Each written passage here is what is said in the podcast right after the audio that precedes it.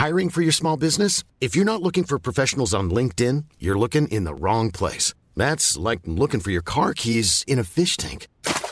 LinkedIn helps you hire professionals you can't find anywhere else, even those who aren't actively searching for a new job but might be open to the perfect role. In a given month, over 70% of LinkedIn users don't even visit other leading job sites. So start looking in the right place. With LinkedIn, you can hire professionals like a professional. Post your free job on linkedin.com slash people today. Bonjour et bienvenue à l'heure des pros ce matin. Quand nous chanterons le temps des casseroles au gouvernement qui donne la rougeole, feront tous la tête. Les ministres auront la peur de sortir et les casseroles seront des banderoles quand nous chanterons le temps des casseroles. Il faudra danser une carmagnole. Bonjour à tous, il est 9h. Somaya la midi pour le rappel de deux titres.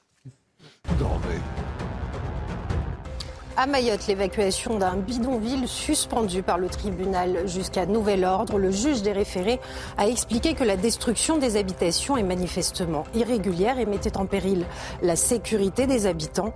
L'action à Mayotte vise à restaurer la paix républicaine, a réagi Gérald Darmanin. C'est une action difficile mais résolue. Quant au préfet de Mayotte, il a exprimé sa volonté de faire appel de cette décision. Un sénateur plaide pour allonger le congé pour deuil d'un parent proche, fixé actuellement à trois jours. Le sénateur LR Stéphane Le Rudulier veut le porter à cinq. Trois jours, ce n'est pas assez, ça ne donne même pas le temps d'organiser de manière sereine les obsèques et les démarches administratives, déplore-t-il. Paris 2024 sans dopage, c'est l'un des enjeux des Jeux de Paris. Et pour y arriver, l'arsenal antidopage va être renforcé avec notamment des tests destinés à détecter des formes de dopage génétique. Et un centre de santé dans le village olympique à Saint-Denis va être créé. Charlotte Dornelas est avec nous, Vincent Herbouet, Gérard Leclerc, Joseph Massescaron et notre ami Gauthier Lebret. Bienvenue donc ce matin à l'heure des pros avec ce qui s'est passé hier soir au Châtelet. Et alors là, bravo Bravo à Madame la ministre. Bravo. Une ministre vraiment qui se lève et qui, qui, qui, qui, affiche ses convictions. Ça, c'est bien. Voilà une bonne chose qui a été faite hier soir. Alors, pour ceux qui n'ont pas... Phrase, c'est la phrase fameuse de Port-Royal, puisqu'on parle de ça, hein, de Madame Arnaud. Quand les évêques ont des courages de filles, les filles doivent avoir des courages d'évêques. Bah, en tout cas, qu'est-ce qui s'est passé hier soir? Deux artistes ont interpellé la ministre de la Culture. C'est deux militantes de la CGT qui sont sur scène.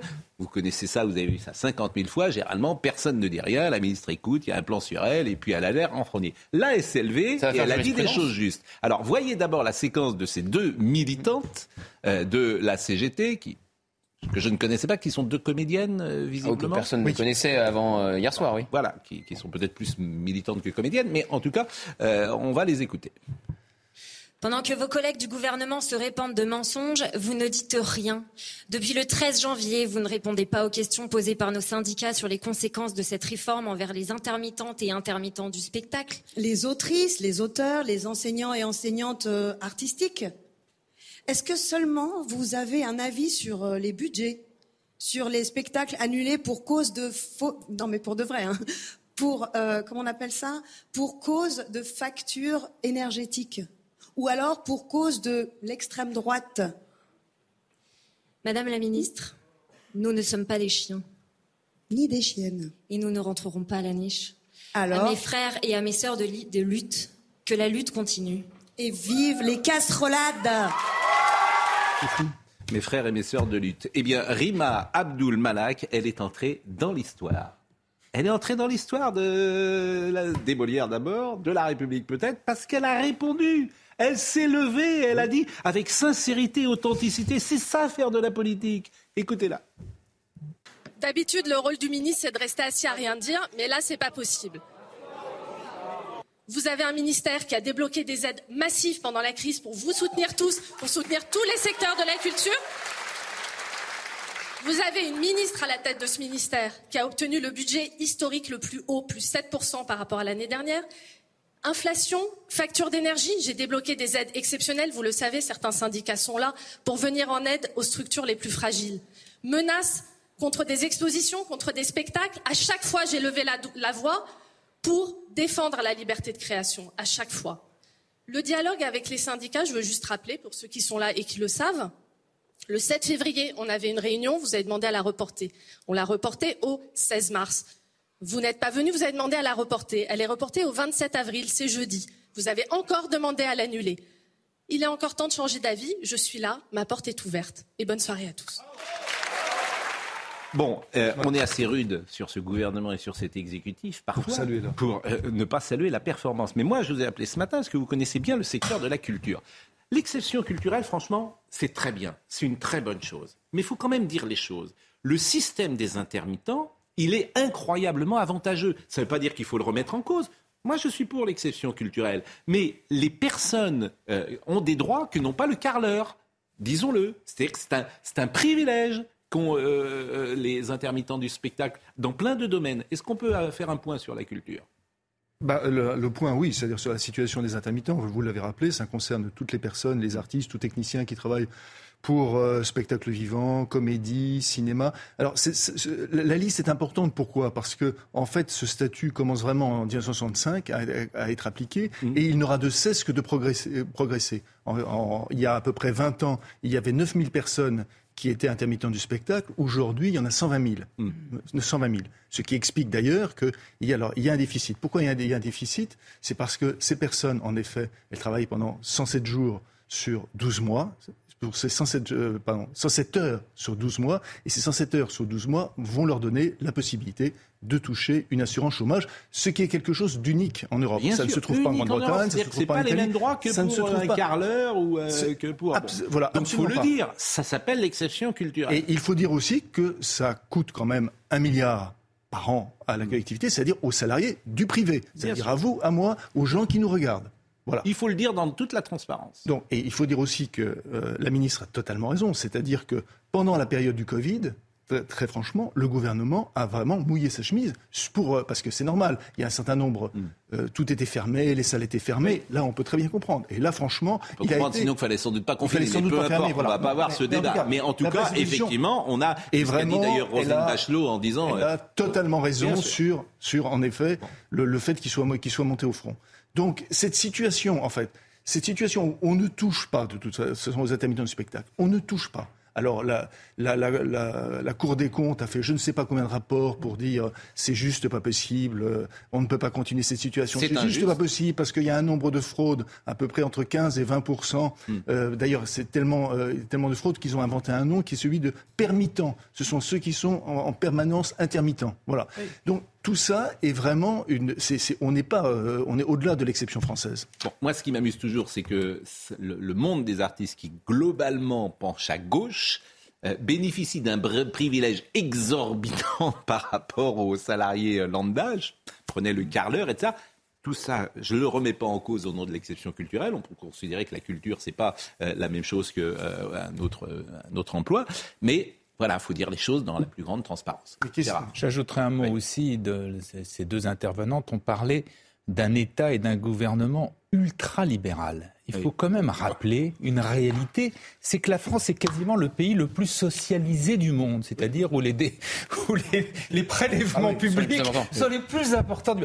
Comment on peut dire tout ce qu'on veut, que la réforme des, des, retraites est une horreur, que le gouvernement est nul, tout ce que vous voulez, mais dire comme ça, afficher qu'on est le pays le plus ultra-libéral, mais c'est invraisemblable. Parmi les grands phénomènes du 21e siècle, le revirement idéologique de Gérard Leclerc fait partie des choses ont le plus marqué ces dernières, euh, ces dernières années. mais c'est pas vrai. J'essaye de, de d'être honnête et de, bah, voir les choses. Et, nous, et nous aussi, c'est ce qui nous guide euh, le matin. Bon, le temps des casseroles. Vous avez peut-être dû. Alors, Madame Rima Abdul Malak a fait l'exact contraire de ce que n'a pas fait hier euh, Papendiaï. Papendiaï, c'est C'était quand même pas le même contexte. Papendiaï, il y avait plusieurs plusieurs centaines de manifestants qui l'attendaient. Mais Gare de Lyon. Là, c'est des, des, comédiens et des intermittents du spectacle. Mais, ah. qu'est-ce qu'il peut lui arriver Qu'il sorte? Vous croyez qu'ils vont lui faire du mal à Monsieur Ndiaye? Non, mais la séquence va être très mauvaise. Il va être hué, mais, au contraire, mais au contraire, c'est D'Artagnan. Tu sors. Je veux dire, c'est Cyrano. Je crois qu'il a suivi les consignes des forces de l'ordre en plus. Alors, il a tort. Il a tort. Pourquoi? Parce, Parce fait sortir par. Euh... Mais les forces de l'ordre, elles sont dans leur, euh, comment dire, dans, dans leur rôle. Elles veulent toujours protéger. Mais tu dois sortir. Et sur les intermittents du spectacle, c'est 507 heures. 507 Attendez, heures, voilà, regardez l'image. Regardez l'image de Papénia. Moi, je la trouve misérable. Je trouve qu'elle est pire, cette image. Regardez. D'abord, il sort, il, fait croire qu'il voyage en deuxième, ce qui est pas, pas bien, si vous voulez. parce que je pense qu'il voyage pas en deuxième, mais il sort d'un wagon de deuxième. Mais parce qu'il sort devant, voilà, l'endroit voilà. il est exfiltré. Voilà, il est exfiltré. Enfin, Franchement, t'es pas Pendia et tu sors au milieu des manifestants. tu n'as pas de micro. Mais, mais, enfin, c'est la grande différence.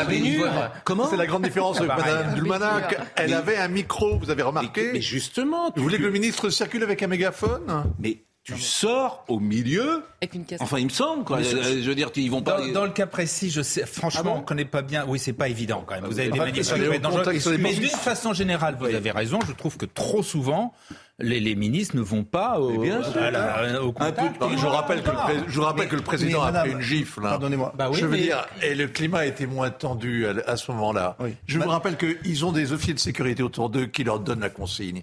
Moi, je ne veux pas absolument défendre le ministre de l'Éducation nationale, mais il n'était pas dans un fauteuil, dans une salle fermée, avec des gens qui sont ses congénères, qui lui ressemblent, ah et avec le micro à la main. Non, c'est ça ce qui fait la différence. Madame Dumalak, elle a pu prendre la parole, et être écoutée, être entendue. Je suis pas du tout d'accord euh, s'agissant de la ministre. Pourquoi? Parce que depuis euh, trop longtemps, en mm. France, le ministre de la Culture, il faut bien le savoir, ce n'est pas le ministre de la Culture, c'est le, ministre des cultureux. Oui. La différence est de taille. Et donc, euh, non, comment c'est normal? défendre les gens que tu bah, es censé représenter. Non, attendez. Ah, bah, non. Ah bon? Non. Bah, euh, on, représente, pardon, non, non, la culture, pardonnez-moi, mais la culture, c'est aussi beaucoup plus général. Et là, et là, pardon, elle s'est extirpée du fait d'être simplement ministre des cultureux pour redevenir ministre de la culture à temps plein. Bon, euh, salut Florian Bachelier. Euh, qui dit tu peux me citer, donc je vais le citer. Il dit, et il dit euh, Florian Bachelier, qui était euh, jadis député, questeur, et qui aujourd'hui est, spectateur manifestement de l'heure des pros. Ça touche 200 000 euros de Jeff Bezos pour une journée de travail, et après ça, ça soutient les grévistes mobilisés contre les retraites.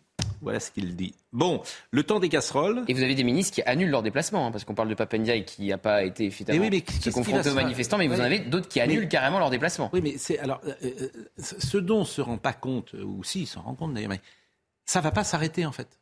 Ah bah non. Ça va pas s'arrêter. Mais il y en a un qui continue le, déplacement, c'est Emmanuel Macron, encore aujourd'hui. Oui, mais ça va pas s'arrêter. C'est-à-dire que euh, ces gens-là veulent que le pouvoir cède. Est-ce que le pouvoir doit céder? Chirac avait cédé cédé Est-ce que le pouvoir doit, céder? Parce que ça ne s'arrêtera plus maintenant. Ça ne s'arrêtera plus. Jeux Olympiques, Coupe du Monde, ça ne s'arrêtera plus. Sans aller aussi loin, un festival de Cannes. Festival de Cannes, ça ne s'arrêtera plus. Donc le pouvoir euh, doit céder selon. Euh, bon. Alors je vous propose de voir le sujet. Il y a quelques fanatiques, vous savez, dans le pays quand même. Il y a quelques psychotiques. Il y a un climat général. Moi, je, Évidemment, ça, fait, ça paraît assez nul, surtout de la part de ce ministre qui avance en crabe dans ses réformes. Ça paraît assez nul le fait de se défiler ainsi et de passer par le sous-sol. Mais en même temps, il faut prendre conscience quand même qu'il y a une menace virtuelle, virtuelle autour des gens qui incarnent l'autorité. Et que ce n'est pas simplement une paire de claques qu'ils risquent c'est quand même physiquement, ils prennent une. Ah, je vous assure. Ça dépend où. Là, dans une manifestation un peu organisée comme celle-là, je pense que s'il sort dans la gare, euh, en plus Papendia, je pense pas que ce soit la cible privilégiée des gens qui. Euh, non, il y a des casseroles. Tant à Lyon Paris. J'imagine qu'à Paris, c'est surtout des cheminots, c'est pas des enseignants. Hein. Ce que je veux dire, c'est que la parano, la parano du pouvoir. C'est possible. Non, mais être attendez, au pouvoir, c'est vivre dans la parano. Et là, la parano, on peut être paranoïaque et être réellement. La cérémonie des Molières, par exemple. Sur les maires, on peut se dire qu'un ministre. Oui, c'est. Bah, c'est que là, il y a du monde et il y a des caméras, etc. C'est pour ça que le rapport de force est peut être différent. Combien de Olivier Ben le président dans ce pays Ah, ne dites pas ça. Mais non, mais vous, êtes obligé de prendre ça au sérieux. Non, ne, oui, ne dites pas ça. Vous n'en savez rien, ne dites pas ça. Vous, réalisez un peu Je vous propose qu'on ne dise pas ce genre de choses. Le président va au contact. Il donne l'exemple. D'une certaine manière, il n'a jamais hésité à affronter des manifestants. Des Olivier Benkemoun me dit la cérémonie des Molières a fait une audience catastrophique, 930 000 spectateurs. C'est une information. Bon, le temps des casseroles, on va voir ce qui s'est passé donc à... C'est une information. Hein. Oui. Ah bon 930 000. C'est... Euh, Hélas. Ah oui, mais bon, vous avez regardé? Moi, j'ai regardé. Bon, et vous avez trouvé ça comment? Voilà, c'est ça, le problème. Voilà. Ça démarrait très très bien. Je oui, trouve que tout le début était formidable. Et puis ensuite, euh, c'était c'était pas déshonorant loin de là. Non, mais c'était un peu jusqu'au bout. C'était un peu bavard. C'était c'était pas un peu bavard. C'était un peu bavard. Et, c'est courageux, c'est bien qu'on continue à faire cette cérémonie, qu'on la mette en prime time, etc. Mais bien sûr, bien sûr, tout est, tout est bien et courageux. Courageux. Euh, la gare de Lyon, le temps des casseroles. Le temps des casseroles, Galinette. Munis de casseroles, plusieurs centaines de manifestants attendent de pied ferme le ministre de l'Éducation nationale hier soir gare de Lyon, alors qu'il rentre d'un déplacement. Plus tôt dans l'après-midi, des opposants à la réforme des retraites étaient déjà présents, repoussés par les forces de l'ordre alors qu'ils tentaient d'entrer dans l'enceinte du bâtiment où ils se trouvaient, forçant Papendiaï à modifier le programme de son déplacement. À l'extérieur, euh, il peut y avoir euh, des bruits, il peut y avoir aussi, et je le regrette et je le condamne, euh, des violences, des grilles ont été cassées, des forces de l'ordre ont pu être attaquées. Tout cela est évidemment condamnable et je vais continuer évidemment à me déplacer de façon régulière parce que je suis un ministre de terrain. À Paris, les manifestants s'étaient également rassemblés devant l'hôtel de ville ou encore devant le théâtre de Paris où avait lieu la cérémonie des Molières. Casserole, poêle, là encore, un seul mot d'ordre. Mêmes images à Bordeaux ou encore à Rennes. Chaque fois, les manifestants promettent de continuer la mobilisation jusqu'au retrait de la réforme et d'être présents à chaque déplacement d'un membre du gouvernement. Papendiaï vendredi qui ne réfutait pas d'ailleurs l'expression euh, violence policière, bah, il était bien content hier d'avoir des policiers euh, autour de lui. Bon, qu'est-ce qui les ministres Il n'a pas utilisé vendredi. Hein. Justement, il était dans un pas de deux très compliqué. Bien sûr, mais il, ne réfutait pas. Avant, voilà. et puis en tant que ministre, il l'utilise plus. Exactement, mais, mais il est bien voilà, content d'avoir les policiers, Monsieur Ndiaye, pour sortir là comme ça hier. Emmanuel Macron a changé d'avis aussi hein, entre Brut et le Parisien. Euh, chez Brut, il utilise le terme violence policière et dans le Parisien, il dit qu'il récuse le terme. Mm. Donc même Emmanuel bah, Macron, sa ligne varie hein, aussi. Hein. Oui, bah souvent euh, Emmanuel Macron varie. Bien folle Bien, bien folle Bon, euh, Charlotte, qu'est-ce qu'on fait? Qu'est-ce qu'on fait euh, dans, ce climat où les, ministres, les, ministres, ne peuvent plus sortir Quoi, si, ils vont sortir, mais ça va être que ça. Hum Donc, euh, le, il y a une injonction à ce que le pouvoir cède. Il ne cédera pas ou il ne veut pas céder. Bon, mais je veux dire, je veux bien que. Qu'est-ce qui, qu'est-ce qui se passe dans ce pays? Ben non, mais bon, c'est pas la première fois quand même que des ministres sont chahutés. Euh, alors eux, j'imagine. Oui, mais là, c'est une longue période, ça va. Bah, Est-ce qu'on pensait que ça s'arrêterait On va le 1er mai. J'imagine. De toute façon, ils n'ont pas le choix. Euh, le seul moyen de réussir, à mon avis, à, comment dire, à emmener avec eux une partie euh, euh, beaucoup plus significative des Français, c'est de proposer autre chose, un autre sujet politique qui puisse à nouveau réintéresser les gens dans un débat, ce que ne fait pas Emmanuel Macron. Il nous donne que des idées extrêmement vagues sur le cours des choses, d'interview en interview. Il dit que ça, il y a pensé, que ça, on va y réfléchir. Donc là, c'est sûr qu'on ne peut pas passer à autre chose, c'est impossible. Bah, sauf que si, il a quand même dit une chose précise qui est l'immigration, simplement. Le problème, c'est qu'à mon avis, je. Non, mais attendez, il a dit quoi de précis sur l'immigration, précisément Non, mais là, oui, mais c'est pas non plus au, président de dire le détail de la loi, mais il a repris l'idée qu'avant la fin de l'année, il fallait faire voter une loi. La seule question qui se pose, c'est comment il fait voter une loi. Il n'a pas de majorité. Mais il n'a qu'une solution. il n'a pas de majorité. Vous savez la solution qu'il a pour ça Non, c'est pas vrai. Ah référendum le référendum, il aura une majorité. Ne vous inquiétez pas. Mais simplement, il faut euh, choisir. On en revient. Ah, vous voulez pas faire référendum Il faut pas, le peuple. Non, parce que je pense que la question est complexe. C'est pas ça. Le ah pays est déjà fracturé ah suffisamment ah et que sur une question sur l'immigration qui est un sujet très simple, sérieux, très simple, extrêmement des quotas pour l'immigration, point. Bah oui, elle est, pas dure cette question. Moi, je, ça me gêne pas du tout parce que je, ça me gêne. Non, je défends les quotas, donc ça me gêne pas du tout. Ça me gêne de... Simplement, je pense que ça ne résout pas toute la question de l'immigration. Et ensuite, les poser sur, sur un point précis, est-ce que vous êtes pour ou contre les quotas Vous ne résolvez pas la question, l'ensemble de la question de l'immigration sur une question. Non, mais vous pouvez poser des questions. Le nombre de fois en France où on dit on ne va pas faire quelque chose parce qu'il faudrait résoudre, il faudrait reprendre l'entièreté de la question et pour le résultat, on ne fait rien. Euh, non, mais on ne fait rien parce que, fait rien parce que faire quelque chose. Hmm, c'est compliqué vous voyez... de voir. Non, non, mais regardez sur l'immigration, pardon, mais ce qui se passe à Mayotte depuis 24 heures montre où on essaie d'appliquer la loi que n'a pas encore détaillée ce gouvernement. Hein, puisque c'est l'idée d'expulser quand même les gens qui ont, euh, quand on a une autorisation consulaire, et c'est l'idée d'expulser d'abord les délinquants, mm. bon, et de reprendre le contrôle. Eh bien, vous voyez bien que ça tourne très vite en quenouille. parce qu'il faut être capable d'assumer l'impopularité que la violence d'État que vous allez exercer va susciter. Non, mais il y a deux choses. Et on en parlera évidemment tout à l'heure. Michel Onfray, d'ailleurs, je le dis pour Marine Lançon, a fait une intervention hier euh, qui va un peu dans ce sens de ce que vous dites et ce sera intéressant de la réécouter. Non, mais simplement sur cette question, la première chose, c'est que vous dites, on ne peut pas faire de référendum, c'est une question trop complexe et le pays est déjà suffisamment fracturé. Il faut arrêter avec cette rhétorique. Précisément, la question de l'immigration ne fracture pas le pays. Elle fracture à l'Assemblée, elle fracture dans les médias pas le pays. Vous avez une majorité de gens qui disent la même chose et la volonté de reprendre le contrôle dans ce pays. La deuxième chose, c'est que le référendum a un avantage euh, certain, en plus de celui de contourner euh, une assemblée sans majorité.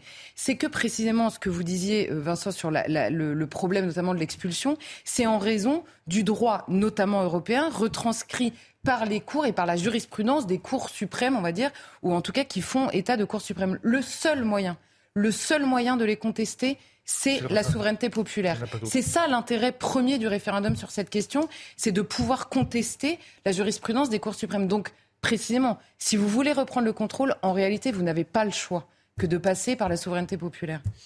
Et c'est vrai que l'argument de Charlotte est juste, le pays n'est pas divisé, c'est fracturé. Sur ce sujet, c'est un des rares euh, sujets sur lesquels euh, il y aura consensus sans doute. Bon, on termine avec... Des... Oui Majorité en tout cas. oui, majorité. la République passe son temps... Consensus les dirigeants français passent leur temps à parler des valeurs universelles qu'ils proclament à la face du monde. Je ne vois pas très bien, moi, personnellement, pourquoi est-ce que ces valeurs universelles sont appliquées en France, en métropole, mm. et qu'elles ne seraient plus intouchables euh, dans ce coin euh, lointain euh, qu'on appelle l'archipel des bah, Comores. Hein. On n'a pas peur de la rémigration euh, euh, là-bas, alors qu'ici, on ne veut pas entendre même parler du droit du sol. Mmh. Vous avez remarqué qu'il y a quand même, non pas deux poids, deux mesures, il y a, un abîme entre ce qu'on fait à Mayotte et ce qu'on ne fait pas, à, dans le, dans le, dans le 9-3. Ah, non, je ne peux pas comparer, je vais vous dire. Le plus grand bidonville d'Europe, il est chez nous, il est à Mayotte. La plus grande maternité d'Europe, elle est chez nous, elle est à Mayotte, etc. Bah Donc il y a un petit problème qui, qui pourrit sur pied depuis une éternité là-bas et qu'on essaie enfin de prendre en compte. Sauf que ça marche pas. Sauf que ça s'effondre. On va peut-être en parler, mais. Eh ben, on va en parler tout de suite après la pause. On avait prévu d'en parler plus tard, Mayotte, mais puisque vous en parlez, effectivement, c'est un sujet passionnant. Quand vous dites la plus grande maternité, il faut expliquer, parce que les gens ne comprennent pas. C'est-à-dire que les gens viennent euh, euh, à Mayotte, tout simplement pour euh, que l'enfant bénéficie de l'enfant. 75% des accouchements qui sont pratiqués dans la maternité de Mamoudzou sont des Comoriennes qui viennent accoucher sur place. Et donc, les enfants deviennent français avec les droits. Les, habitants, les habitants de, Mayotte qu'ils peuvent, elles vont, les habitantes, elles vont accoucher à la Réunion. Voilà. Exactement. Donc, euh, c'est, Et Gérald Darmanin veut durcir les conditions du droit du sol à Mayotte, qui fait une exception au reste de la France. La, folie de Mayotte, c'est d'avoir, euh, Alors, j'ai fait un département en 2011. Excusez-moi, c'est, ça la folie. nos valeurs sont, la question, nos valeurs sont universelles. Cette question de la migration, c'est des histoires de valeurs ou c'est des histoires de politique très concrètes? Bon, je vais vous, bah, euh, euh, comment dire, je, vous ai donné une fausse information et vraiment c'est important. Je vous ai dit que c'était 930 000. En fait, c'était l'année dernière 930 000. Cette année, c'est 790 000 en 2023, 930 000 en 2022. Euh, c'est l'audience des Molières, et 1 million en 2021. Cette année, c'est la huitième chaîne. Derrière Arte, c'est 8 et France 5. Huitième chaîne hier soir. Donc, en gros, ça a été un bide, euh, hélas d'ailleurs, euh, complet, parce qu'il faut défendre bien sûr le théâtre. Mais c'est vrai qu'on aimerait. Euh, le problème, c'est les personnalités qui incarnent, qu'on veut voir sur cette soirée. Donc quand vous aviez Michel Serrault, Jean Marais, Robert Hirsch qui montaient sur scène et avec un moment d'émotion et qui arrivaient avec toute leur passé d'acteurs de, théâtre, euh, forcément, c'est peut-être différent de ceux qui aujourd'hui étaient, ou en tout cas ou hier étaient sur, euh, sur la scène. Bon, vous avez Mme Abdoumalak, hein, très bonne. Mais bon, en même temps, euh, voilà, SIG Transit.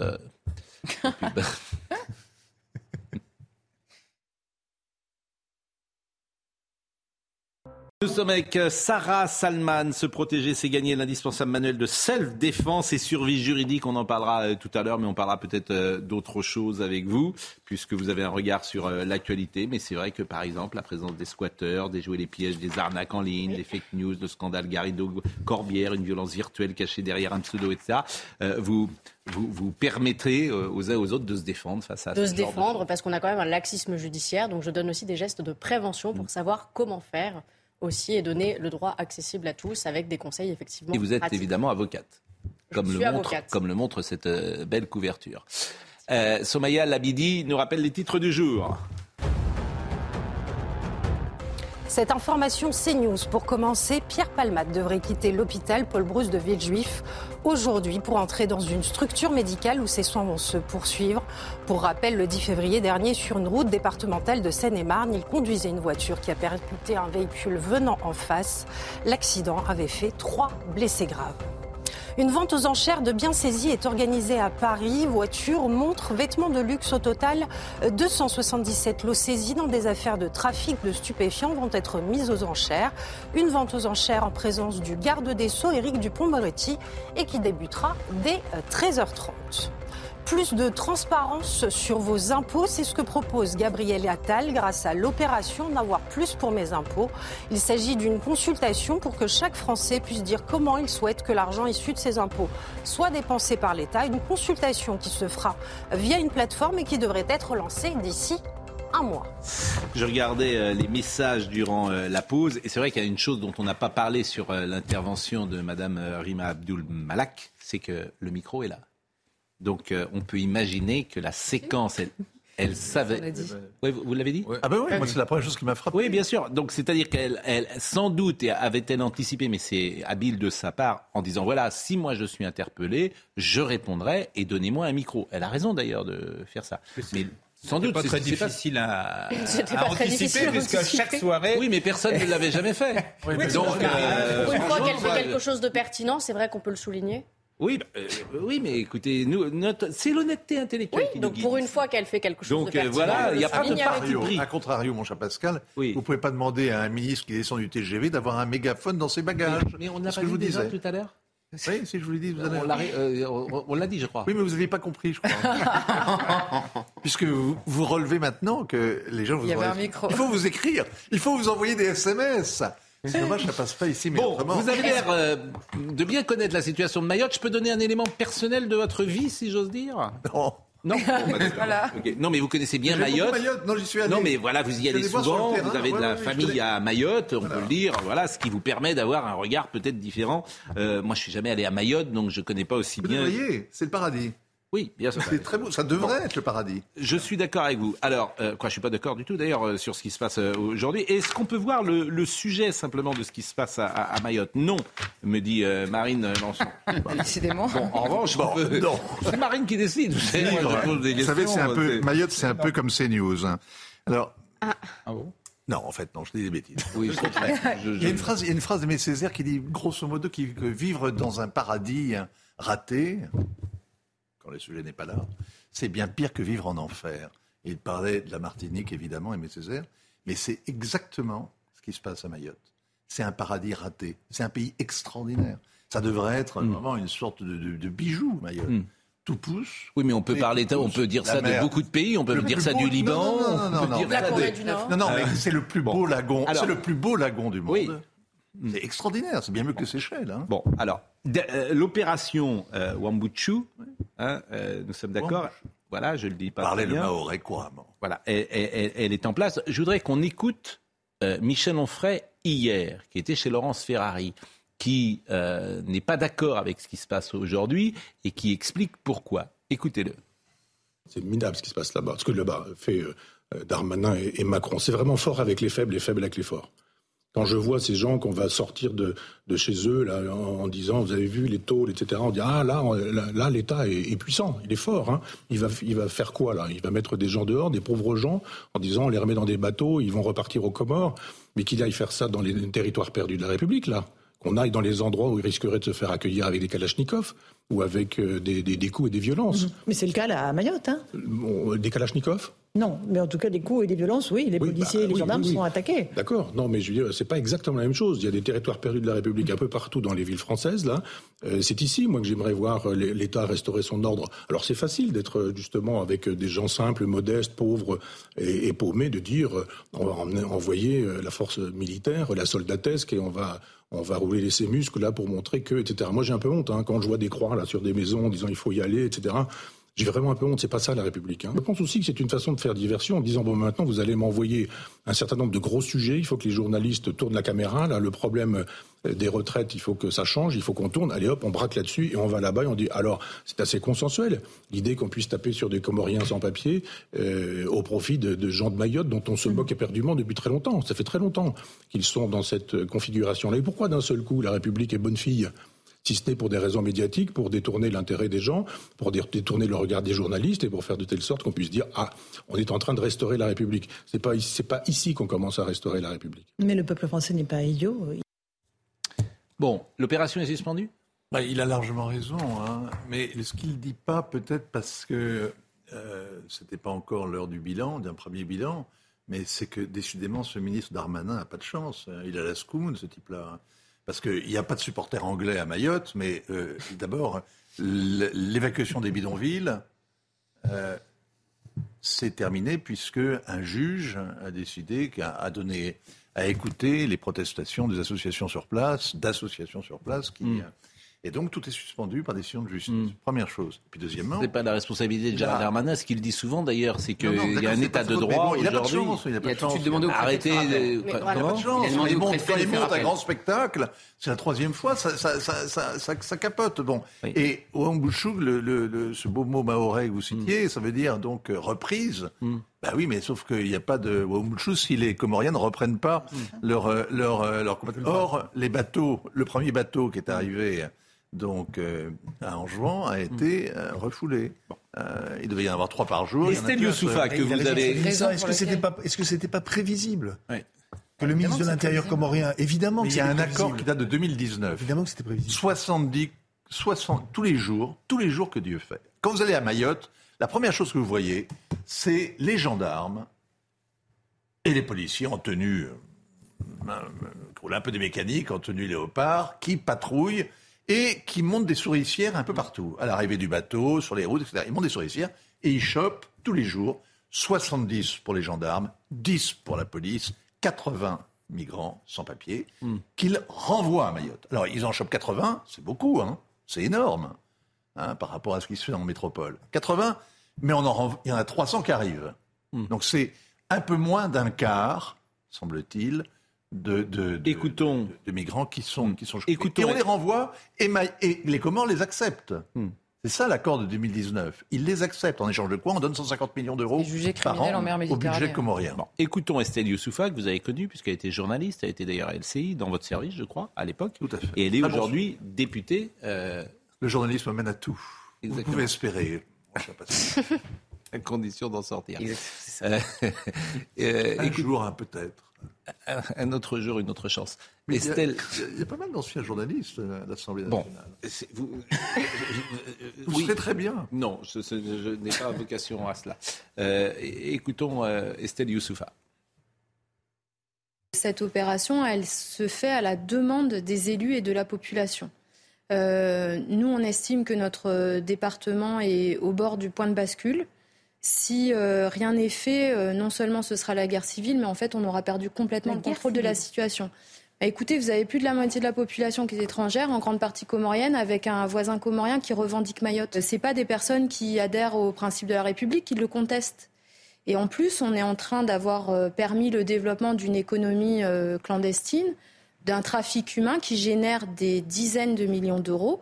Et maintenant, ces trafiquants sont face aux forces de l'ordre qui manipulent des mineurs qui ne sont pas des enfants de cœur. Hein. Ils sont euh, entre 10 et 20 ans armés de machettes, de cailloux. Euh, ils blessent des dizaines de forces de l'ordre euh, chaque mois. Et vraiment, je l'ai entendue ces derniers jours. Elle est excellente et elle dit les choses avec beaucoup de clarté et de, et, de précision.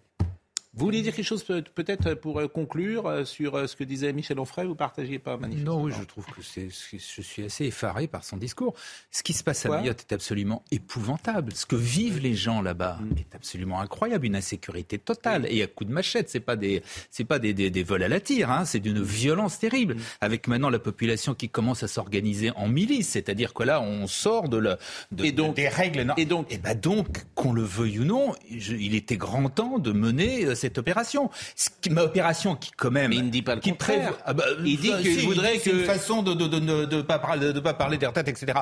Mais on peut toujours dire ça, mais dans ce cas-là, on ne fait plus rien parce que dès qu'on fera quelque chose, on dira ça pour ne plus parler des retraites. Le problème de Mayotte est un problème qui est, qui est vraiment d'une d'une très grave intensité aujourd'hui. Il est grand temps de faire quelque chose. En plus, il est quand même prévu que tous les gens dont on détruit les, les bidonvilles, on les reloge. Tous les gens qui sont euh, qui ont qui ont qui ont le droit d'être en France. Et que euh, qu'est-ce qu'on peut faire d'autre? Je je je, je comprends Non, pas. il le- dit simplement que c'est deux poids deux mesures, que ce qu'ils ont Enfin- fait là-bas, on pourrait le faire dans les euh, Enfin, excusez-moi. d'autres territoires de la République. On, c'est est, tout. on, est- on ne peut pas quand dit. même comparer ce qui se passe à Mayotte, fort heureusement, avec ce qui se passe en Ah bon métropole. Ah bon on va Oui, essayer parce Ah que la bon, situation bah, je- n'est pas du tout Ah la bon même. Ah, Mais voulez la même je vous zone. amène euh, dans certains quartiers Pas la même, c'est très bien que c'est pas du tout la même intensité, c'est pas Mais du tout la même mais- chose. mais Dieu on merci, on on était encore. on Et la situation géographique de Mayotte n'est pas celle de la métropole. Mayotte, la moitié de la population, c'est des gens qui sont des, étrangers dont la Charlotte, et après, on change de sont en situation irrégulière. Charlotte, Charlotte. D'abord, on n'est peut-être pas obligé d'atteindre le paroxysme de l'intensité, comme vous dites, pour réagir. C'est la première chose.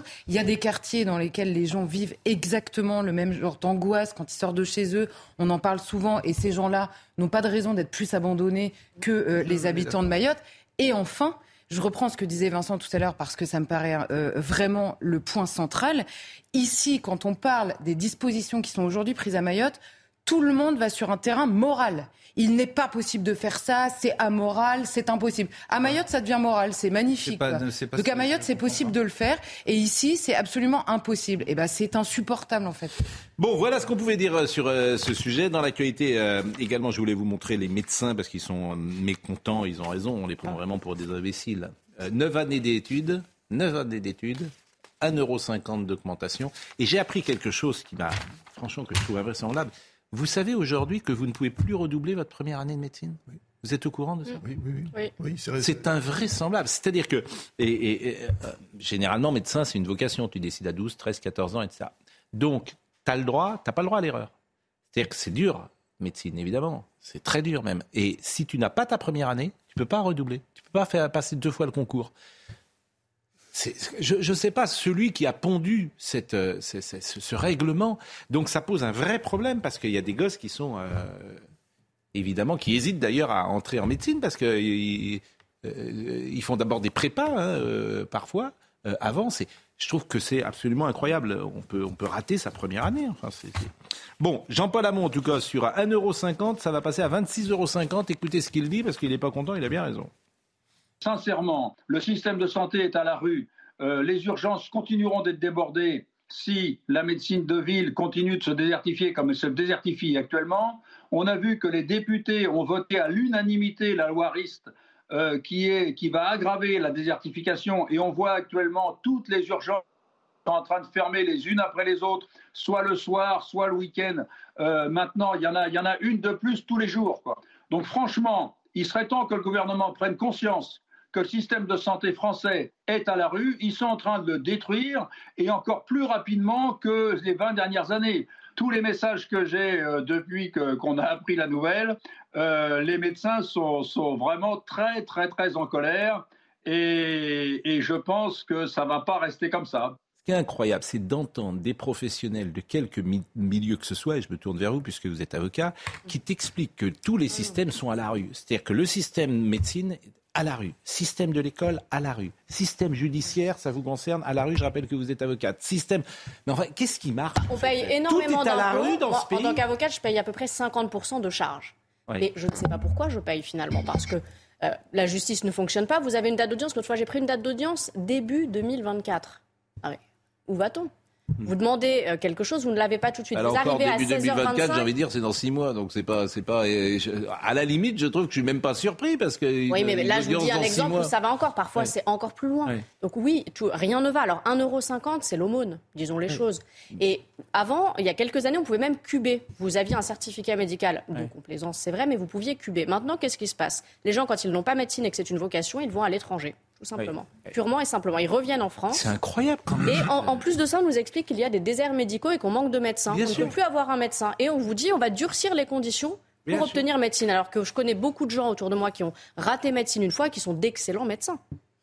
Mais le président de la République n'a pas dit dans sa dernière euh, allocution que les urgences euh, allaient être désengorgées euh, dans, dans, Ah, il a proposé dans un une centaine prix. de jours. hein. Il, a, il a dit que ça y est. Bah, c'est aujourd'hui, ça sur, euh, Autre la sujet, santé, autre sujet très rapide que je voulais vous faire, euh, dont je voulais vous parler ce matin, c'est euh, la question de la fin de vie qui anime le débat public. Mais il y a une nouvelle loi qui pourrait voir le jour concernant le décès d'un proche. Et c'est le sénateur Stéphane Lerudulier, qui doit être avec nous d'ailleurs, qui est républicain. Il a déposé une proposition de loi permettant d'allonger le nombre de jours de congé après le décès d'un proche. Et c'est notre confrère Bruce Toussaint qui a d'une certaine manière évoqué ça dans, dans son livre, puisque euh, dans son livre qui s'appelle Heureusement elle n'a pas souffert, eh bien Bruce Toussaint avait réclamé l'allongement des congés de deuil parental. Il avait évoqué l'absurdité administrative et les multiples tâches à effectuer après le décès d'un proche. On n'a que trois jours. Alors, Généralement, d'ailleurs, c'est pas trois jours parce que les gens prennent quand même des vacances. Euh, généralement, il y, a, des conventions collectives. il y a une forme de- je sais pas si le mot tolérance s'applique, mais euh, Bah, dans Ça l'entreprise. dépend des employeurs. hein. Pour pas qui partout. Ça dépend des Ouais. employeurs. Ah, Oui, pas partout. Ça non, non, non, sans doute non, pas, mais pas ça, bon. pas partout. Et Non, je trouve que c'est un sujet intéressant. euh, euh, D'abord, euh, tour de table, vous trouvez que trois jours, par exemple, vous me dites oui, non, trois jours, c'est suffisant Pas suffisant? Faut l'allonger, oui ou non? Oui, j'ai- non, mais j'ai j'ai pas d'avis très. Ah non, non. Faut pas l'allonger? Si, il faut l'allonger. Non, il faut l'allonger de 5 jours. Non, mais vraiment. Pour moi, il faut l'allonger, évidemment. évidemment, c'est- Et trois jours, vous n'avez pas le temps d'organiser le deuil Mais vous faites toutes les démarches administratives. le deuil, euh, c'est évident. plus, hein. Trois jours, on n'a pas le temps. c'est jours. le, temps d'organiser les obsèques, de tous les problèmes administratifs et tout ça. C'est Ah, impossible. ça, c'est autre chose, ça c'est un autre problème. Actuellement à Paris, vous mettez 8 jours pour, obtenir, euh, pour arriver à mobiliser les pompes funèbres hein, et, et Bon. porter le cercueil. Faut allonger ou pas? Ah oui. Moi, je pense que le deuil, ça dure deux ans. Oui, c'est ça. L'état de choc euh, après un vrai deuil qui vous touche im- dans la, la parenté immédiate, Oui. c'est deux ans. De, bon, alors trois jours, moi je sais pas, je connais des gens sais qui pas sont réfugiés vous- dans le travail, Mm. Oui, des oui, gens qui sont réfugiés dans le Mais c'est pour ça que c'est difficile. Euh, je connais des gens, je sais pas, ça me paraît assez artificiel en fait. Ce genre Sur la durée stricto sensu, c'est dur d'avoir un avis tranché sur le. Euh, Monsieur Lerudulier, c'est intéressant la position de Vincent Hervouette parce que c'est vrai que c'est une position intellectuelle, trois jours, cinq jours. euh, ça change pas grand, grand chose au deuil, à la douleur, et on ne se remet pas plus en cinq jours. Quand d'ailleurs on se remet pas, évidemment, en cinq jours ni en trois jours euh, de celui qui vient de partir. Alors après, il y a l'aspect technique administratif qui est, qui est autre chose. Qu'est-ce qui motive pour vous de passer de cinq à trois jours ou de trois à cinq jours? Déjà, il y a une- vous l'avez dit, il y a une rupture euh, d'égalité euh, des, salariés devant, euh, devant la période de deuil. Il y a certaines entreprises qui ont des conventions collectives qui permettent aux salariés d'avoir quatre jours, voire cinq jours de congé par rapport à ce deuil. Et puis, vous avez des millions d'actifs qui n'ont pas, pas voix à, ce, à, ce, à cette démarche d'avoir une ou deux jours, deux journées supplémentaires. Euh, c'est euh, la raison pour laquelle moi je me suis penché un peu sur l'état du droit en la matière. Je me suis dit mais notre société n'offre que trois jours à une personne qui vient de, perdre un, proche. C'est très peu. Vous l'avez dit euh, dans le cadre de démarches administratives, ça prend du temps pour régler la succession, pour également faire les démarches au niveau des, des pompes funèbres. Et quand je vois que certaines personnes sont obligées, dans l'obligation de poser des jours de congé supplémentaires pour assister aux obsèques de leur père ou de leur mère, je trouve ça, le message qui est envoyé euh, par rapport à, la mort euh, vis-à-vis de, ces gens qui subissent de plein fouet ce choc psychologique est un mauvais message. Vous avez regardé, j'imagine, dans le monde entier comment ça se... Vous avez regardé, j'imagine, dans le monde entier comment ça se passe aux États-Unis, en Europe, et le nombre de jours. Ah ben, c'est- très différent en fonction euh, si vous êtes dans une société euh, libérale ou, euh, ou euh, social, social-démocrate, mais en moyenne c'est cinq jours sur l'ensemble des, des pays. Donc on est plutôt faible, nous. On est... Quoi, il y a plutôt moins de jours pour nous qu'ailleurs. Et quand vous regardez notamment euh, sur euh, ce qu'on a donné pour les congés euh, parentaux, alors il n'y a pas de hiérarchie, on, on, donne 15 jours pour, pour la naissance d'un enfant, on est incapable de donner 5 jours pour, pour le deuil. Alors c'est vrai que ça ne, le, le, choc psychologique, le deuil, c'est des semaines, des années, ça dépend aussi comment, comment réagit la, la, personne. Mais à un moment donné où on parle de la convention de fin de vie, ou du suicide assisté, je me dis, mais il faut pas oublier non plus ceux qui restent, ceux qui vont vivre avec le deuil. Et puis, ça peut être aussi un message d'apaisement de la société par ces petits gestes que le législateur peut, peut porter. On demande beaucoup d'efforts en ce moment aux Français de travailler davantage. Eh bien, c'est aussi bien d'accompagner ces Français euh, lorsqu'ils. Eh je vous remercie beaucoup, euh, Monsieur Le Rudulier. Vous êtes euh, député des Républicains. Il en reste encore. Sénateur. sénateur, sénateur, pardonnez-moi, des, des Républicains.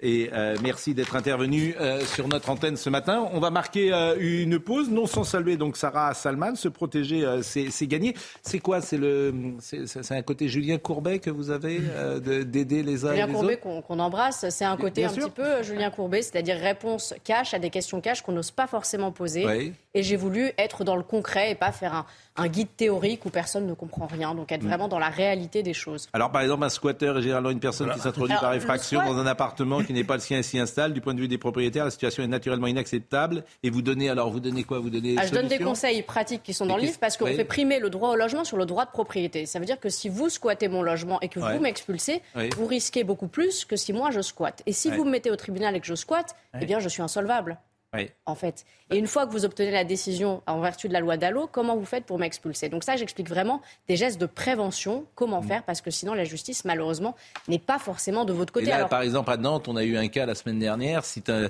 le, tribunal attend, non, le préfet attend la décision du tribunal d'instance. on va attendre longtemps. Non, le 3 mai, je crois, oui, ou 10 bah, mai. Euh, bon, et, c'est ça de perdu et le propriétaire, il est à l'hôpital parce qu'il a fait une attaque cardiaque. Et moi, je connais même une, la tante d'une de mes clientes qui a fini presque SDF à, être hébergée par quelqu'un d'autre. Et je vais vous parler d'un arrêt de la Cour de cassation qui m'a beaucoup marqué. L'affaire des squatteurs, c'est. Non, mais il y a un propriétaire, c'est un, arrêt de la Cour de cassation de 2022, mm. donc c'est mm. récent. Le propriétaire n'a pas fait les réparations nécessaires du logement.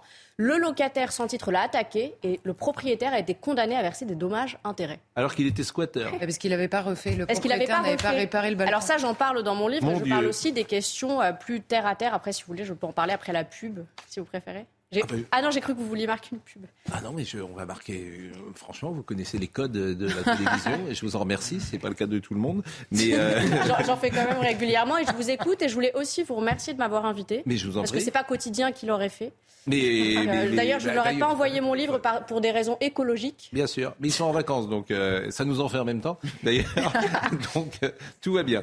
on va donc marquer une pause et nous parlerons des rodéos urbains parce que ça aussi, ça fait partie des choses qui peuvent nous étonner. Euh, d'une vente aux enchères. Est-ce qu'on est déjà en direct? La vente aux enchères, ça c'est formidable, la vente aux enchères. La vente aux enchères euh, de, Lamborghini, de Rolex, qui ont appartenu à des bandits et qui peuvent être euh, achetés aujourd'hui par le commun des mortels. Et puis du génocide arménien. On va évoquer le génocide arménien dans une seconde parce que ça c'est un sujet, je sais, qui touche beaucoup des téléspectateurs qui nous écoutent et on va recevoir M. Claude Mutafian qui est mathématicien, mais qui est également euh, historien et qui nous dira quelques mots sur le euh, génocide arménien. C'était hier le, triste anniversaire, 24 avril 1915, comme vous le savez. À tout de suite. Il est 9h59. Vraiment, je salue Monsieur Claude Mutafian qui est avec nous. Bonjour. Bonjour. Vous êtes à l'origine, vous êtes mathématicien. Oui. Et après, vous êtes devenu historien. Voilà. Et euh, historien de l'Arménie. Euh, disons du, Proche-Orient, quoi. Et, aussi du, forcément du, génocide arménien euh, dont on commémorait hier. Euh, c'est le début du génocide le 24 avril. C'est la, disons, une date symbolique le 24 avril. Il y a 2 millions d'Arméniens, un million et demi d'Arméniens qui sont tués. Pas un million et demi. Et vous, vous symbolisez cette histoire parce que vos parents sont rescapés. Ils sont arrivés en France. Ils sont arrivés où? Ils sont arrivés en. Euh, ma, mère est arrivée directement euh, en France dans le, vers, vers 1925, par là. Mm. Mon père, lui, est, passé par l'Italie, et puis après, En fait, il s'est installé en France parce qu'il a épousé ma mère. Quoi. Mm. Et vous êtes évidemment né vous-même en, France, comme euh, beaucoup d'Arméniens aujourd'hui. Et, c'est ce souvenir-là, cette histoire-là qu'on voulait euh, ce matin de, évoquer. Somaya Labidi nous rappelle les titres du jour. L'évacuation des ressortissants français du Soudan au cœur du Conseil de défense qui se tient ce matin à l'Elysée.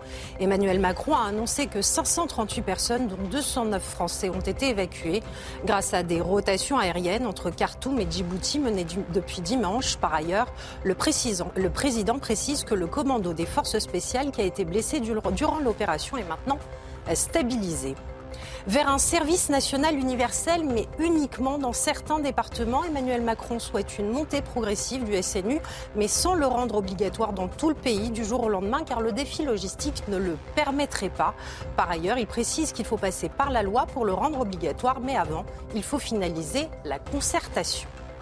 Inauguré en 1973, le périphérique de Paris souffle ses 50 bougies. Faire le tour de Paris plutôt que de la, traverser, c'était le principal objectif du boulevard périphérique. Les 35 km de goudron qui, qui couronnent la capitale ont nécessité 17 ans de travaux. Vu tantôt comme une frontière, tantôt comme une passerelle, le périph' assure à lui seul un quart des déplacements des Parisiens. Et eh bien justement, euh, j'aime bien voir des images d'archives et on a retrouvé euh, cette archive que je vais vous montrer. Euh, et je le dis pour Marine Lançon, on va pas écouter toute l'archive, on, s'arrêtera vers une minute 10, une minute 15. C'est Jean-Michel Desjeunes, qui était un journaliste que vous avez peut-être connu, Jean-Michel Desjeunes, qui était un des plus doués de sa génération, disait-on à l'époque, dans les années 70. C'est lui qui présente ce journal en 1973 et qui est Premier ministre? C'est Pierre Mesmer, compagnon de la Libération, je vous le rappelle et euh, qui n'était pas n'importe qui. Euh, et euh, qui est donc Premier ministre et qui annonce le dernier tronçon du périphérique. Écoutez cette archive parce qu'elle est étonnante. Pour beaucoup d'automobilistes de Paris ou de la région parisienne, c'était en effet aujourd'hui une inauguration, puisqu'il est possible depuis ce matin de faire le tour de Paris, et même plusieurs fois consécutives, sans rencontrer un seul feu rouge grâce à ce boulevard périphérique dont le Premier ministre, M. Mesmer, a officiellement inauguré ce matin le dernier tronçon ouvert à la circulation de la porte Maillot à la porte d'Anières. Clac, un coup de ciseau dans un ruban, et voilà, le cercle est fermé. Le périphérique au complet, 17 ans après le premier coup de pioche. Ce matin 9h, le Premier ministre et Madame de Haute-Cloque, présidente du Conseil de Paris, parcourent en autocar les trois derniers kilomètres, porte-maillot, porte d'Anières, avec plusieurs ministres, des élus parisiens, sauf les représentants communistes qui se sont abstenus pour protester contre les conditions de construction du boulevard. Depuis ce matin, les automobilistes peuvent faire le tour de Paris sans feu. La raison d'être de ce boulevard périphérique est d'améliorer la circulation dans la région parisienne et en particulier aux limites de Paris. Cet objectif est déjà largement réalisé. C'est aussi un succès du point de vue de la sécurité, puisque sur ce boulevard périphérique qui connaît encore trop d'accidents, car il y a toujours trop d'accidents, toutes choses égales d'ailleurs, la sécurité est néanmoins meilleure que sur d'autres voies du même style. Bon, voilà donc euh, Pierre Mesmer. Et c'est toujours intéressant d'ailleurs d'écouter les images d'archives parce que déjà les communistes, vous avez vu, ils n'étaient pas présents parce qu'ils n'étaient pas contents des conditions de réalisation euh, du périph. C'est un autre parti communiste. Hein. Oui, mais ce qui, est, fascinant, c'est que Pierre Mesmer, il parle comme De Gaulle. Il a le même phrasé, la même façon de se tenir. Vous avez remarqué le mimétisme? C'est un sacré bonhomme. Pour bon, hein. Birakem, un petit ministre. Il était à Birakem. Oui, sur quel quai demandait je ne sais plus qui.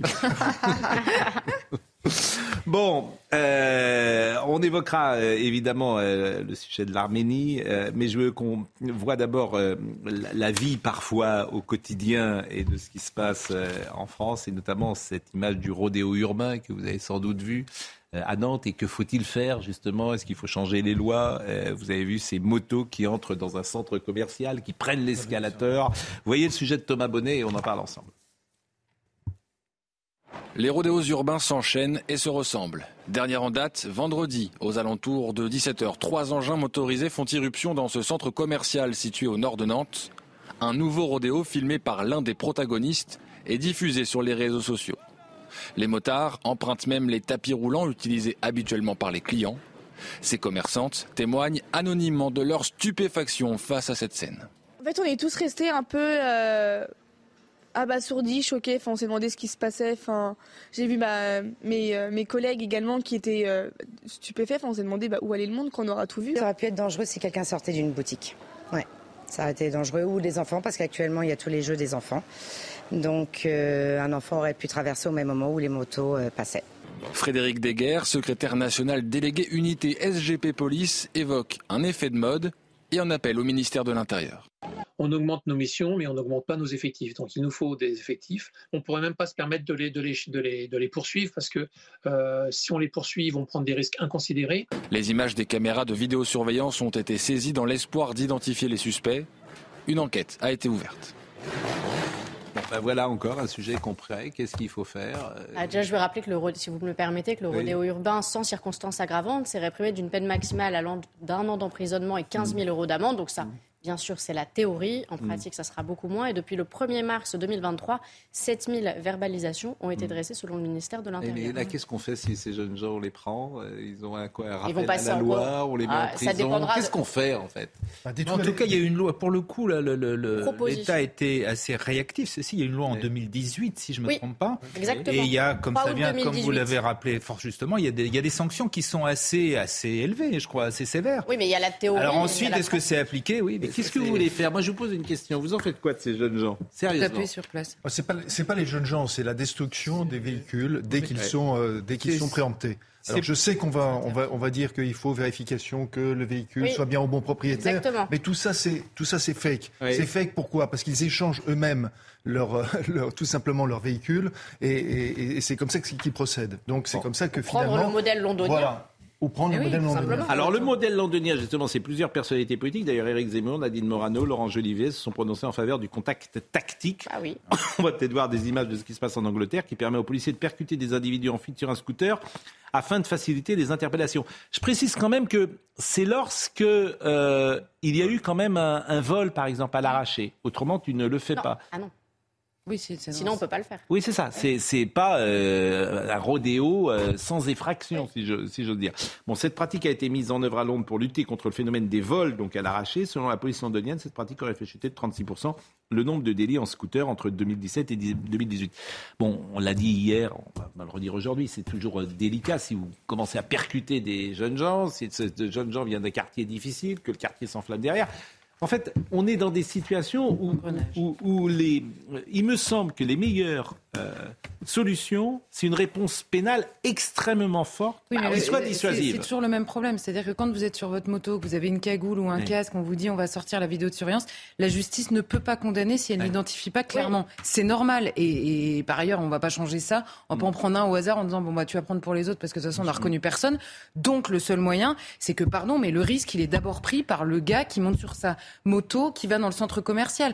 Il y a trois semaines, il y a une dame de 84 ans qui meurt. euh, euh, là, tout le monde s'en fout. Un gamin de 4 ans qui meurt, tout le monde s'en fout. Donc le risque, il est initialement pris par le... On fait pas un rodéo par hasard, ça n'a- ça n'arrive pas. Donc le risque, il faut qu'il revienne à la personne qui le prend. C'est c'est une manière de narguer l'autorité. Mais bien sûr, on pourrait parler de ceux qui filment aussi. Et les réseaux Mais, sociaux, mais bien bien sûr, évidemment. mais bien sûr, mais c'est narguer, c'est de dire voilà, on fait, on est chez nous, on fait ce C'est qu'on une veut. inversion des valeurs où on ne respecte plus l'autorité. Mais qu'est-ce qu'on fait Bah, Qu'est-ce qu'on fait Ah, On met des sanctions. C'est Il ne faut pas augmenter la sanction, il faut déjà appliquer ce qui existe.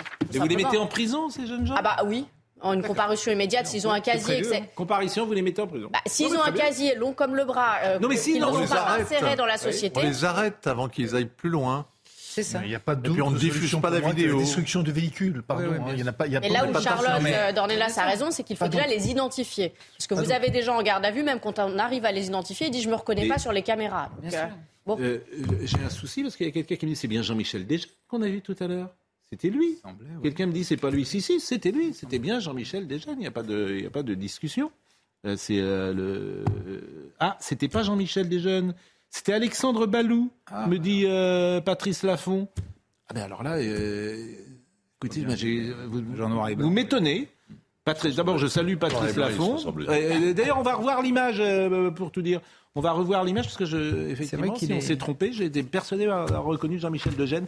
Euh, Marine va nous la montrer et on verra juste l'image en figé et puis on pourra effectivement euh, rendre à Ils ont sur le Alexandre sur, le, simplement un mot sur le. Oui, effectivement, c'est Balou. Effectivement. Oui. C'est Alexandre Balou. Il et vous avez raison. Plus mince, exactement. Vous avez parfaitement raison. C'est Alexandre euh, Balou. Ben moi, sur le tamponnage, faut on le salue, Alexandre Balou, qui est passé par RTL et M6.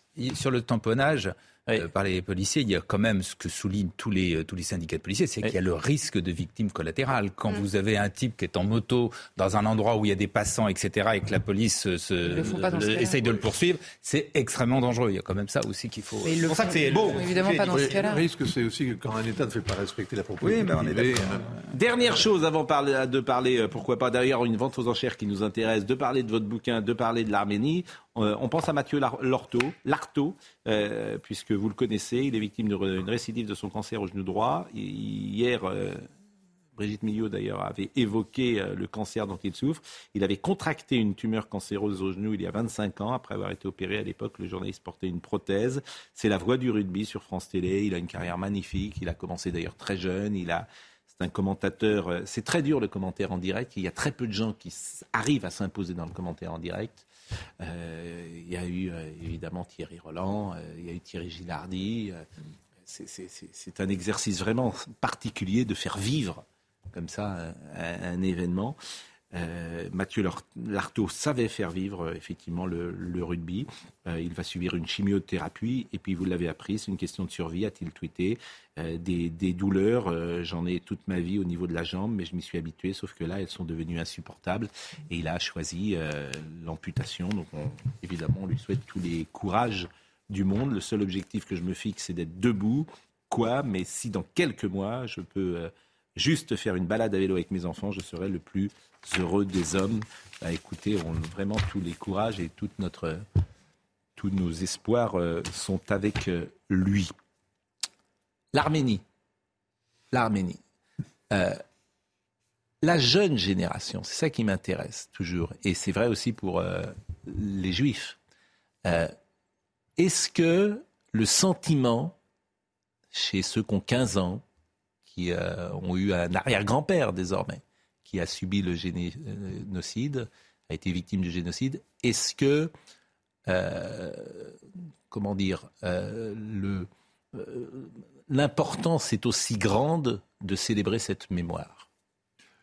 Oui, je, crois que je peux répondre oui. c'est même d'ailleurs assez étonnant, mais c'est plutôt encourageant. J'ai vu par exemple hier euh, à la, manifestation là, de, euh, de commémoration, euh, il y avait énormément de jeunes, disons de la, génération dont vous parlez. il y a même, je dirais presque un renouveau. Un renouveau, parce que c'était pas le cas, d'après mes souvenirs, il y a, il y a 20-30 ans. Quoi. C'était, il y a un renouveau, c'est-à-dire que les, les jeunes de cette génération bah, retrouvent leurs racines, quoi, si vous voulez. Mm. Hein, c'est un, un, retour le Racine. Et euh, l'une des raisons aussi, c'est une raison culturelle. Il y a un renouveau, par exemple, de la, de la langue arménienne qui, se, qui en diaspora se, se perdait euh, petit à petit. Moi, j'en étais témoin. Mmh. Bah là, là, il y a beaucoup plus de jeunes maintenant qui, euh, qui se mettent à apprendre l'arménien et à, à, entre guillemets, retrouver leurs racines. Quoi.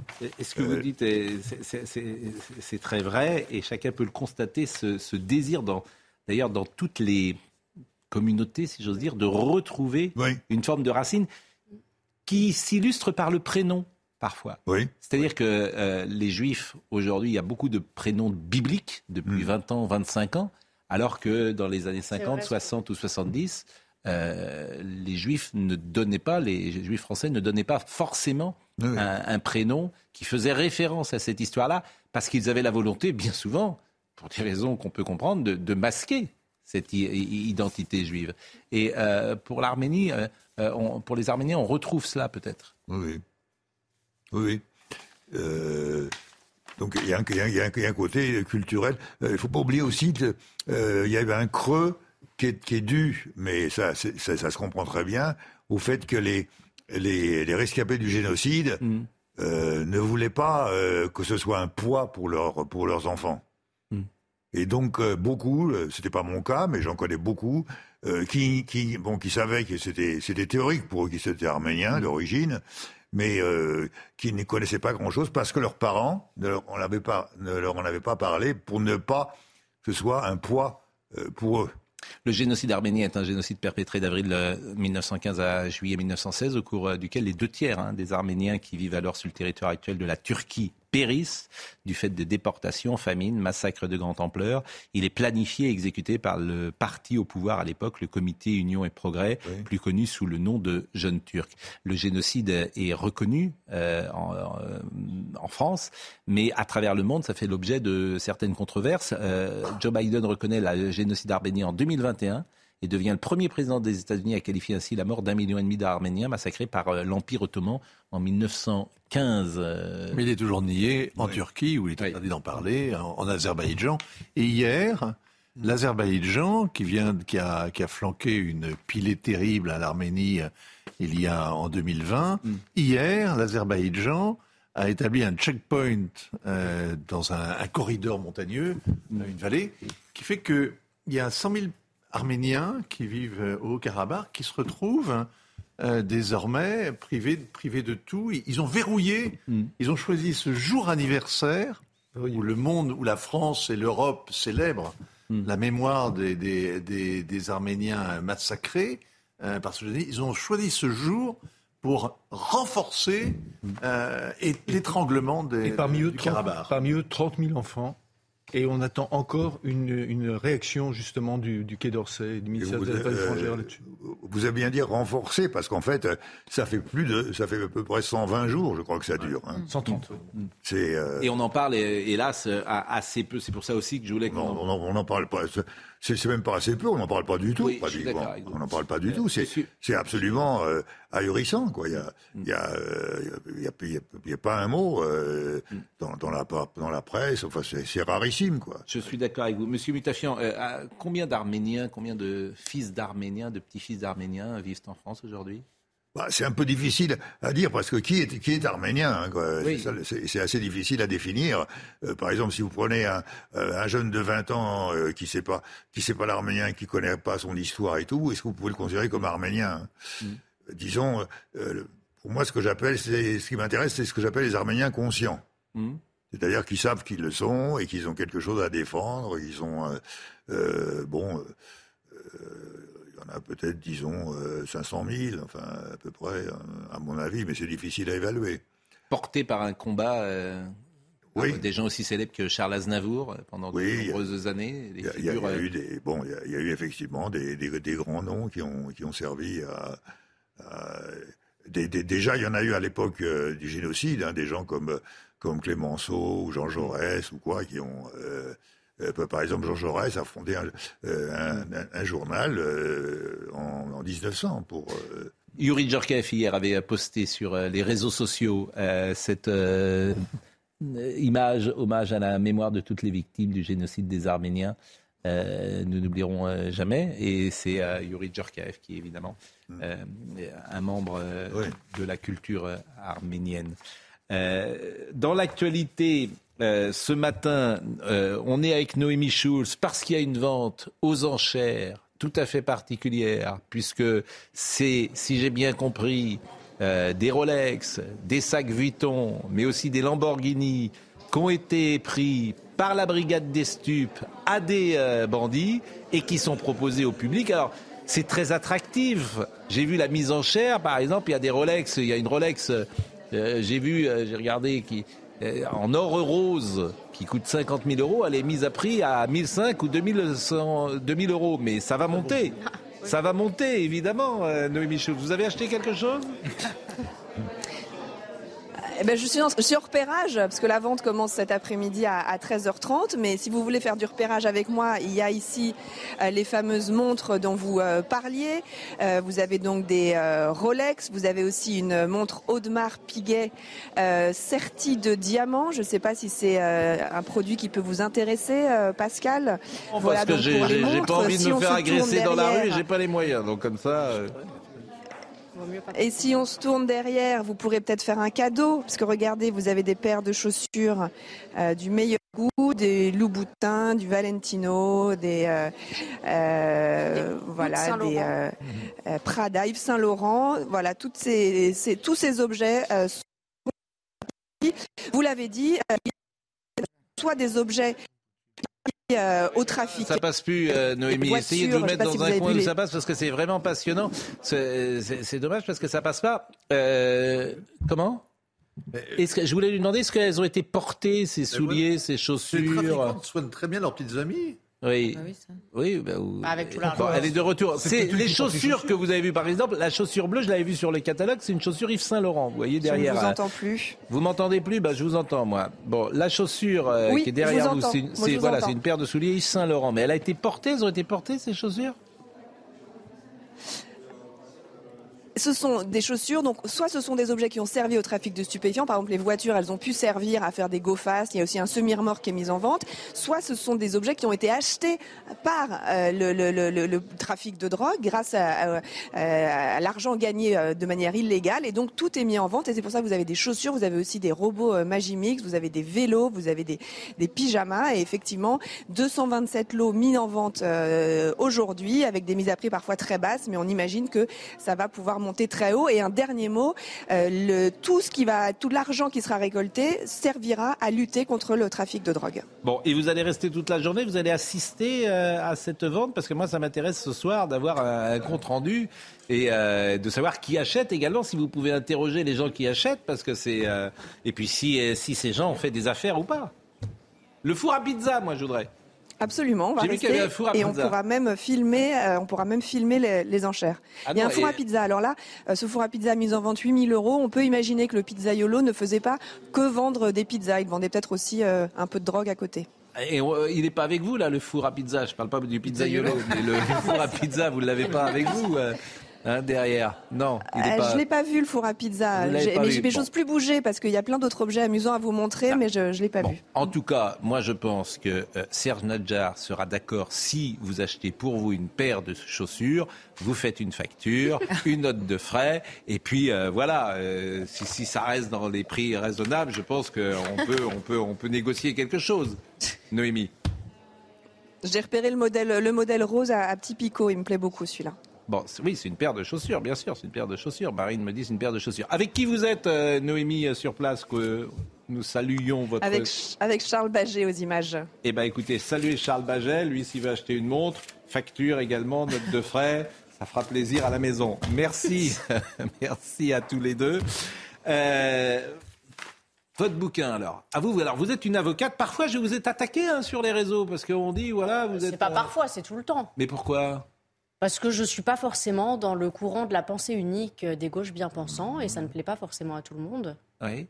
Mais bon, j'assume les positions que je peux avoir. Après, euh, ceux qui m'attaquent, c'est souvent France Inter qui font des chroniques pseudo-humoristique euh, concernant et quotidien. Euh, votre chaîne ne m'a jamais attaqué, le groupe Bolloré non plus. Donc, euh, Vous êtes avocat au barreau de Paris, vous exercez en droit pénal et en droit de la famille, vous avez coécrit un livre d'accès à la justice avec Olivier Cousy, mais c'est vrai que vous êtes une personnalité un peu détonnante dans ce monde des avocats. Oui, et puis j'avais aussi, vous m'aviez d'ailleurs invité il y a un an sur ce même plateau pour Orpea. Mmh. Et euh, il y avait eu Corian, et donc j'ai lancé d'autres mm. actions contre les grands groupes. Et ça, c'est vraiment un dénominateur commun où j'essaie vraiment, quand on a un grand groupe, que ce mm. soit Amazon, Corian, Booking, de, mm. se dire comment on fait quand on est seul face à un grand groupe. Mais quand vous entrez euh, aujourd'hui dans, dans une cour, le fait d'être connu et le fait de passer à la télévision et le fait aussi je vais le dire entre guillemets, parce qu'en plus c'est une émission à laquelle vous participez, d'être une grande gueule, hein, euh, je le dis vraiment comme il faut l'entendre. Est-ce que vous avez le sentiment que ça vous aide auprès des juges Ou est-ce que ça vous le sentiment, ou est-ce que vous avez le sentiment que ça vous dessert? Très objectivement, la plupart arrivent quand même à faire la part des choses, mm. parce que je travaille beaucoup, on peut me reprocher beaucoup de choses, mais pas mm. de ne pas travailler. La plupart arrivent à faire la part des choses. Après, je me comporte en audience, pas comme à la télé, mais je peux mm. envoyer des, du lourd, si on peut dire. Donc ça peut les faire sourire. Ça veut dire que, en fait, je peux avoir une procureure ou quelqu'un. Mais est-ce qu'ils se disent, voilà, c'est la fille de la télé, Pardonnez-moi encore de le dire comme ça, qui, est très mignonne, qui est très jolie, et puis euh, qui euh, s'est fait un nom dans cet espace euh, médiatique, mais au fond, qui est peut-être pas aussi pertinente sur le plan juridique. Voilà. Moi, j'ai des dossiers. Moi, j'ai le dossier Tesla, Orient, Orpea. J'ai plusieurs dossiers. J'ai eu là, j'ai le procès de la chirurgie esthétique, des mm. injections clandestines. Donc, euh, je ne suis pas juste une avocate de plateau télé. Et ce n'est pas une attaque à certains de mes confrères, loin de là. Non, mais on en a vu beaucoup dans la. Euh, non, mais c'est-à-dire que l'affaire Palmade, on se disait. Euh, et contrairement aux autres de mes confrères, je n'interviens pas sur le dossier des autres. Quand on m'appelle pour me dire est-ce que vous pourriez parler d'un dossier, je dis bah écoutez, c'est pas le mien. Moi, je mm. parle de mes dossiers. Et je réponds aussi euh, de façon concrète. Et je vais parler de quelques points parce que j'aurais pas le temps de tout faire. Mm. Notamment les pensions alimentaires impayées. Je le rappelle, il y a mm. un tiers des pensions qui ne sont pas payées et c'est souvent des personnes qui ont les moyens. Mm. Voilà, qui se pavanent Et c'est souvent des hommes, bien sûr. Non, c'est que des hommes. Oui, c'est que des hommes qui payent pas, qui que se des hommes et qui, parfois, sur certains plateaux, alors là, c'est le secret professionnel, je ne dirais rien, se pavanent en faisant de grandes leçons aux autres. Et moi, je suis de l'autre côté du dossier et je vois que vraiment, ils n'ont pas payé. Donc, bon, mais faudrait, franchement, là, je serais, faudrait donner leur nom pour le coup, parce que l'homme, l'homme qui ne paye pas, il y en a qui sa sont passés sur, sur ce alimentaire à sa femme, pour ses enfants, pour, ses, enfants, bien sûr. Alors, il y a, donc ça, j'explique vraiment la procédure et de ne pas hésiter à les mettre au pénal. Parce que les gens se disent qu'il faut faire l'impayé. Non, il faut aussi faire la procédure pénale. Donc, j'explique aussi les successions. Et là, j'ai abordé des questions que les gens n'osent pas poser. Comment déshériter ses enfants? Voilà, c'est une question. Mais on ne peut pas déshériter ses enfants. Je vous donne quand même deux, trois astuces. Bah, c'est-à-dire que vous faites quoi? Si vous mettez tout en assurance vie, c'est ça? Vous pouvez aussi aller à l'étranger, mettre un viager. En viager, on peut. Ah, alors, c'est un Regardez, ah l'héritage, c'est un actif et un passif. S'il reste que du passif. Mais en viager, par exemple, euh, une, euh, comment dire, quelqu'un peut mettre tous ses biens, quoi, tous ses biens mobiliers en viager, et donc les enfants n'ont plus rien. Ah, vous avez donné des mauvais. Non, mais je suis pas là pour être. Vous savez, je suis pas là pour faire la morale aux gens. Moi, je, suis là pour. On me pose des questions, on me soumet des questions, je réponds. Après, euh, l'idée, c'est pas de mettre les gens dans l'embarras, c'est de leur dire comment on s'en sort quand on est face à une situation difficile. Se protéger, c'est gagner. C'est donc au. Édition Robert Laffont. Édition Robert Laffont. Et euh, vous avez le sentiment que ça marche bien, quoi. Oui, et puis j'explique aussi la différence entre la théorie et la pratique. Parce que par exemple, vous faites voler un collier dans la rue. Mmh. vous savez, on arrache les colliers comme ça, moi. Et donc j'explique aussi concrètement qu'est-ce que vous aurez. Parce qu'on va vous dire, voilà la peine maximale. Et bien je vous explique qu'en réalité, il faut retrouver l'auteur. Pareil pour les cambriolages. Ce que j'explique, c'est est-ce qu'on peut tirer sur un cambrioleur? Hmm. Est-ce que c'est de la légitime défense? Donc là, j'explique la jurisprudence. Et, quelle est la réponse? Ah ben, C'est au cas par cas, c'est in concreto. Ça veut dire qu'il faut que ce soit nécessaire et proportionné. Oui, mais si vous êtes, il n'y a, pas de témoin. Par exemple, quelqu'un rentre chez moi euh, cette nuit. Bah, il n'y a pas de témoin. On est deux. Il y a Alors, moi là, et lui. Donc je le tue. Livre. Je le tue. Et je vais dire, euh, qu'est-ce est-ce que, l'avoir tué est nécessaire et proportionné? Est-ce que c'est proportionné à être rentré chez vous? C'est la question qu'on peut se bah, poser. Je vous la pose, moi. Et bah, ça, vous verrez dans mon livre que j'espère vous le lirez. Euh, il y a des jurisprudences et je sais que vous l'avez lu. Il y a beaucoup de jurisprudence et c'est vraiment au cas par cas. Il y a des gens qui ont été relaxés, il y en a d'autres qui ont été condamnés. Mm. Par exemple, là, il y a eu une personne qui a été relaxée parce qu'il avait eu 17 effractions au cours des derniers mois. Bon, on peut quand même euh, perdre patience au bout d'un moment.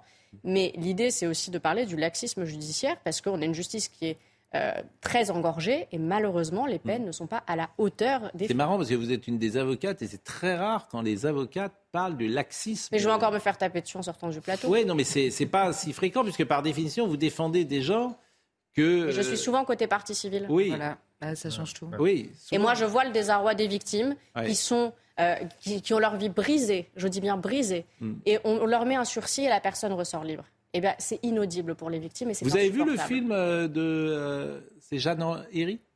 Oui. Je ne l'ai pas vu, moi. Qui est euh, et qui rapporte justement cette confrontation tout à fait étonnante entre euh, des, victimes et des, euh, des, agresseurs. Et des agresseurs, qui est un film qu'il faut. Euh, et je trouve, quand, je, verrai toujours vos visages. Les rares fois où je vais en comparution immédiate, c'est vrai que c'est rare, mais quand j'entends quelqu'un, un prévenu, dire eh bien, mettez-moi en prison, ça me fera rien. Oui, je trouve que c'est inacceptable. Bon, euh, Somaya Labidi va nous rappeler des titres et puis on restera ces dernières minutes pour évoquer une dernière fois avec Claude Mutafian euh, cette communauté arménienne qui est si présente en France, et souvent on le dit d'ailleurs, qui est un exemple à la fois d'assimilation et en même temps d'avoir euh, gardé euh, son histoire, sa culture, ses racines. Somaya. Comparution aujourd'hui de Thierry Dupin, celui qui a été surnommé le forcené de Dordogne et jugé pour violence volontaire aggravée. Fin mai 2021, il avait fait les gros titres suite à une cavale après avoir agressé son ex-compagne. Récidiviste, cet ancien militaire en cours jusqu'à 14 ans d'emprisonnement et 200 000 euros d'amende. Donald Trump à nouveau devant la justice. Son procès au civil s'ouvre aujourd'hui à New York. Une ancienne journaliste américaine accuse l'ex-président de l'avoir violé dans les années 90. Les débats débuteront dès que le jury sera sélectionné. Et puis avec plus de 1,4 milliard d'habitants d'ici la fin avril, l'Inde devrait devenir le pays le plus peuplé du monde selon les Nations Unies. La Chine, qui était sur la première marche du podium depuis longtemps, va donc céder sa place. D'ailleurs, des projections indiquent que la population chinoise euh, pourrait tomber sous le milliard d'ici la fin du siècle, alors que la population indienne devrait continuer à croître durant plusieurs décennies. Claude Mutafian était avec nous ce matin. Hier, c'était la journée officielle de la commémoration du génocide arménien. hier soir, il y avait un rendez-vous, une euh, manifestation, en tout cas, un rassemblement. Oui, c'est toujours euh, euh, donc le, le, 24. Il y, a, un monument hein, depuis quelques années, un monument à un grand compositeur arménien, Komitas, qui a été donc arrêté aussi en 1915 et c'est un peu un symbole du génocide. Donc il y a ce monument, et c'était place du Canada, là près du Grand Palais, et c'est là que euh, on se réunit euh, tous les ans. Le et alors il y a des, des, interventions, des discours et tout, puis après une marche. Euh, D'ailleurs, à une époque, la marche c'était vers le euh, vers l'ambassade de, de, Turquie. Et depuis quelques depuis quelques années, non, ça n'est plus là, probablement parce qu'il y a eu des des, des des problèmes, des protestations, etc. Quoi. Est-ce qu'il y a, aujourd'hui des demandes particulières euh, de la communauté euh, arménienne ben, la, la, première demande essentielle, c'est la reconnaissance. Oui, mais euh, la reconnaissance existe en France. oui, cela dit, je, vais quand même mettre un bémol. Hein. Je, je, répète la phrase que c'est en 2001 qu'il y a eu cette décision. La France reconnaît le génocide arménien de 1915. Très point. Très bien. D'accord. Mais ce génocide, où a-t-il eu lieu et qui, et qui en est responsable? On ne le dit pas. C'est très important ça. C'est très important. Et on ne le dit pas pour des raisons diplomatiques. Ah voilà. Ah Alors sur le, sur le monument de Comitas, où on se retrouve donc comme tous les 24 avril, c'est un peu, un peu plus. C'est précisé le génocide euh, commis dans l'Empire ottoman. C'est un peu plus, mais c'est pas suffisant. Parce que dans l'Empire ottoman, mais de la part de qui? On le dit pas. Et ça, c'est une demande qui est toujours en cours? Ah bah oui, bien sûr, bien sûr. Et moi, c'est toujours, moi, je mets un bon, c'est bien, c'est mieux que rien cette, cette décision de 2001. Cela dit, elle a mis du temps à venir, hein, entre de 1915 à 2001. Patrick C'est Patrick Devedjian qui oui, a été à la manœuvre. Oui, oui, Mais donc c'est un génocide sans, Tout à fait. sans, auteur, c'est ce Mais voilà, voilà. Donc c'est, euh, c'est, euh, euh, disons, les, les, les, choses sont loin d'être terminées. Hein sont loin d'être terminés. Et c'est toujours pareil, l'Empire ottoman avant et la, République turque maintenant jouent sur euh, la, peur de l'autre. L'autre, c'est qui? Pendant, à l'époque du génocide de 1915, l'autre, c'était la Russie. Et on avait peur de la Russie, donc euh, on soutenait, ou en tout cas, euh, on était très tolérant vis-à-vis de l'Empire ottoman. Hmm. Après, il y a eu, évidemment, l'ennemi, ça a été l'Union soviétique. Alors là, c'était encore pire. Et, c'est la raison pour laquelle on ne veut pas fâcher euh, les autorités turques, et donc on ne on va, on va, on va pas jusqu'au bout, quoi. Je trouve que c'est un sujet passionnant comme tous ces sujets d'histoire et qui éclaire euh, la situation d'aujourd'hui. On pourrait continuer bien sûr euh, cette discussion, sauf si vous avez 10 secondes à dire par rapport à ce que je viens de dire. mais c'est vraiment 10 Aujourd'hui, c'est pas le passé, c'est le présent, mais il y a une urgence vitale hein, parce que ah c'est l'Arménie qui est en danger de mort, l'État arménien, à cause de la guerre en Ukraine. Les, les Arméniens leur protection est assurée par la Russie, mais la Russie n'a plus rien à refuser à la Turquie hmm. et à l'Azerbaïdjan. Donc les Arméniens sont seuls au monde, les Arméniens d'Arménie, et leur, leur existence en tant que nation est aujourd'hui menacée. Bah écoutez, c'est euh, effectivement primordial de dire ce que vous venez de dire. Et je vais vous remercier euh, grandement, euh, vraiment, Monsieur Mutafian. Et puis saluer à travers vous tous les Arméniens qui nous écoutent. Et je sais qu'ils sont nombreux ce matin, avec une pensée particulière pour notre ami Alain Barsikian, que vous connaissez très bien. Euh, je vais remercier euh, Audrey Missiraka qui était à la réalisation, Ludovic Liébar qui était à la vision, Grégory Possidalo qui était au son. Merci à Marine Lançon, à Florian Doré. Toutes les émissions sont à retrouver évidemment sur euh, cnews.fr. Je rappelle Sarah Salman, Se protéger, c'est gagné aux éditions Robert Laffont. Saluer, ce sont des amis, on est tous des amis dans ce grand monde de, de l'audiovisuel. Saluez les gens avec qui vous travaillez habituellement. Alain Marchal et Olivier Truchot. Eh ben, c'est dit, saluez-le, dites-leur bonjour de notre part. Et euh, Jean-Marc Morandini dans une seconde.